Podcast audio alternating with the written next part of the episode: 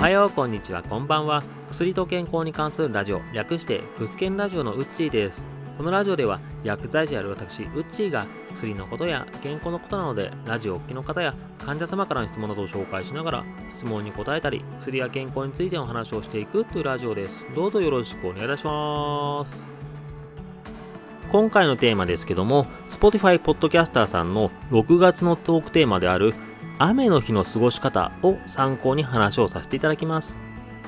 実際のところ今回のテーマについてよく患者様と話をしたりもしてます。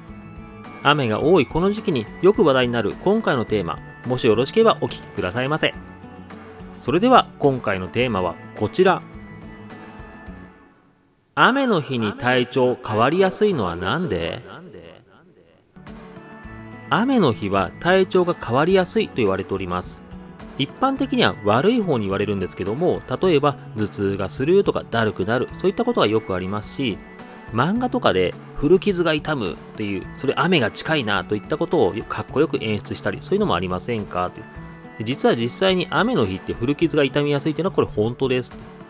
でこういったことを雨が多いこの時期にはよく患者様と話をしたりもしてます。ただ一方で梅雨でも特に体調は変わらないよ。むしろ体調が良くなる気がする。という方もいらっしゃったりします。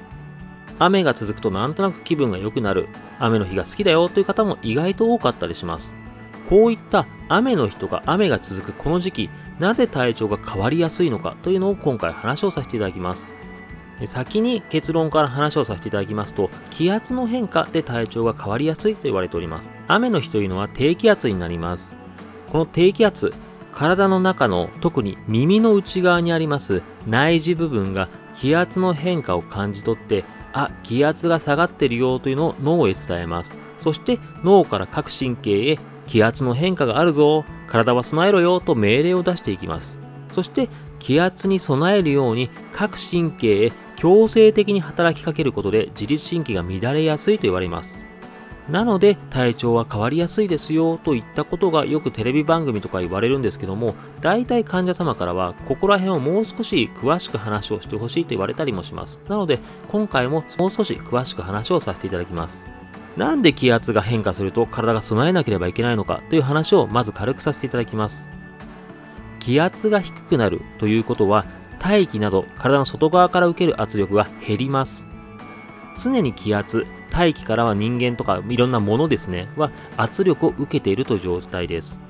よく山へハイキングへ行くときに山頂で食べようと思っていたお菓子の袋が山頂に近づくとパンパンになるよという話聞いたことがありませんか？ってこれ本来全てのものは気圧という大気からの圧力を受けてるんですけども圧力を受けっぱなしだと潰れてしまいます。で、外から受ける圧力とそれに負けないように中から押す力というのがありましてそれでバランスをとっています。お菓子の袋で言えば外側から受ける圧力これに押しつぶされないように中から圧力がかかっています。例えば空気が入ってしかもそれを密閉することでその中に入っている空気が外からの圧力に負けないよう押すことでバランスをとっています。で山を登った時山頂付近に行くと、標高の高い方に行くと気圧が下がります。そうすると、外から押す気圧が下がるので圧力が下がります。そうなってくると、お菓子の袋で言えば、外側から押す力は弱くなる。でも、中から押してる力は変わらないので、中から押す力が強くなるので、パンパンに袋が膨れ上がるという状況です。で、実はこのことなんですけども、気圧が下がった時の変化、人間の体でも起きようとしています。人間の体でも気圧が下がってくる。大気など外側からの圧力が下がってくる。そうなると、体の中から押す力がだんだんと比率が強くなっていきます。そして体が膨張しようとなります。ただ、体が膨張していいわけではないので、脳から体へ指令を出して、膨張しないようにと体の中を抑え込みます。特にその膨張の働きが現れるのは血管が現れやすいと言われます。血管というのは内部に血液が常に流れておりまして血液によっていつも内側から圧力を受けています。なので血管は気圧が下がった時にとても膨張しやすくなります。ですが気圧が下がってるけども血管は膨張するな収縮しろと体は命令を出します。でこの時に血管の収縮を管理しているのは交感神経と呼ばれるところです。気圧が下がった時には体が膨張しないようにということで交感神経を脳が強制的に働かせているという状態になります。そしてその交感神経が血管を収縮させる、体を膨張しないように働くことで、体は膨張しない、雨の日でも体が膨れ上がらないようになっているという状況です。で、この交感神経なんですけども、体を覚醒させるものです。目覚めさせるというものですね。なので、ある程度であれば、体がスッキリして調子が良くなったりします。雨の日に気分が良くなりやすいよっていう方は、この交感神経がいいように働いて目覚めてる感じ、スッキリしてる感じが出るので、雨の日は調子がいいという方もいらっしゃったりします。また、これ、登山の話に戻りますけども、登山なので気分を良くしやすいというのも登山をした時などはもちろん体を動かして体のストレスがなくなっているのに加えてこの低気圧環境に身を置くことで交感神経が働き体がすっきりしやすいということで皆さん登山にはまりやすいと言われております。なので雨の日は気分が良くなりやすいんだとなる一方で逆に体調を崩しやすいという方も多いです。雨による低気圧は強制的に交感神経を活発にさせます。そのために副交感神経とのバランスを乱しやすいです。よく言う自律神経失調症を起こしやすくなります。例えば夜などで睡眠でしっかり副交感神経を働かせて体を休めたい時にも交感神経が働いてしまう。そのために疲労が抜けきらない、だるさが残るといったことが起こりやすいです。また、交感神経が活発になると筋肉が緊張したり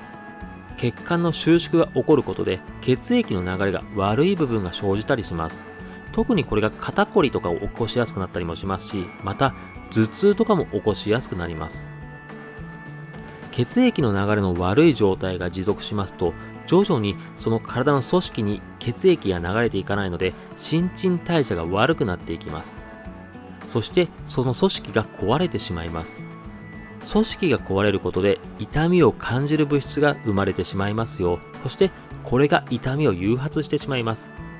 これにより古傷が痛みやすいとかなりますし、また肩こりとかもしやすくなりますし、頭痛とかも生じやすくなったりします。血の流れが悪くなることで肩こりが生じて、そこから頭痛に発展するというのもありますし、痛みを誘発する物質によって頭痛が生まれやすくなるというのもあります。このように雨の日には自律神経を乱しやすく体調不良が生じやすいというのが一般的に言われております。自律神経は寒い時期に乱しやすく体を温めるのがいいよと言われてるんですけどもこの時期梅雨の時期などは蒸し暑く体を温めるのが難しかったりしてなかなか回復がしにくい梅雨が続く間気圧が低い間はかなり体調不良が続きやすいと言われておりますこの時期、シャワーで入浴を済ませたいという方も大変多いんですけども、あえてお風呂へ入ることは副交感神経を整えやすいので、お風呂を勧めたりもするんですけども、やはり暑いので嫌だと断られることも多いです。ということで、この時期でも比較的行いやすい生活習慣をワンポイントで話をさせていただきます。それでは本日のワンポイントはこちら。雨の日には耳のマッサージやめまいの薬を雨の日の気圧変化が生じた時に体でまず反応するのは耳の内側にある内耳と呼ばれる部分です。まずこの内耳がセンサーとなって脳へ指令を送ります。この内耳の調子が悪いと過剰に気圧への変化を感じてしまいます。そして必要以上に交感神経を働かせるそういったことが起きたりします。内耳の調子を整えておくことで過剰な反応を抑えて自律神経の乱れを起こしにくくすると言われております。でこの内耳の整え方としてはよく言われるのは耳のマッサージです。耳をよく揉みほぐすようにする。特にお風呂上がりなので筋肉がほぐれやすい時期に行うと効果的と言われております。また耳には神経が集中しているということもありましてこういったお風呂上がりとかに耳のマッサージを行うと神経を整えて睡眠をとりやすくもなるとも言われております。また、マッサージであまり効果が出ないよという場合、めまいに対する薬が効果的と言われたりもします。めまいに対する薬の中には、まさにこの内耳部分の血液の流れを良くするというものもあります。これ理由としては、耳の奥にあるバランスを取る器官を整えることでめまいとかを起こしにくくすると、そのためと言われております。なので内耳部分の血液の流れを良くする、例えば陶器芍薬酸が入っているものとか、あとは内耳の機能を整えると言われるアデノシン三リン酸ニナトリウム、こういったものが入っているのを飲むといいよと言われております。お風呂などが難しいとか、体を温めるのが難しいというこの時期、耳のマッサージやめまいへの薬をお勧めしております。今回はこんな感じです。今回6月のトークテーマからの話をさせていただきました。雨の多いこの時期に体調を崩しやすいよという方が本当に多いので、雨の日の過ごし方について話をさせていただきました。自律神経は雨でも乱しやすいんだなと思っていただければ幸いです。今回も最後までお聴きいただきまして誠にありがとうございました。また次回も聴いていただけると大変嬉しいです。それではまたお会いしましょう。このラジオで話す内容はあくまで一つの説であったり一つの例です。医師の方針や患者様それぞれの状態で治療方針は違いますので、自身がかかっている医師や看護師、薬剤師などの話を優先するようお願いいたします。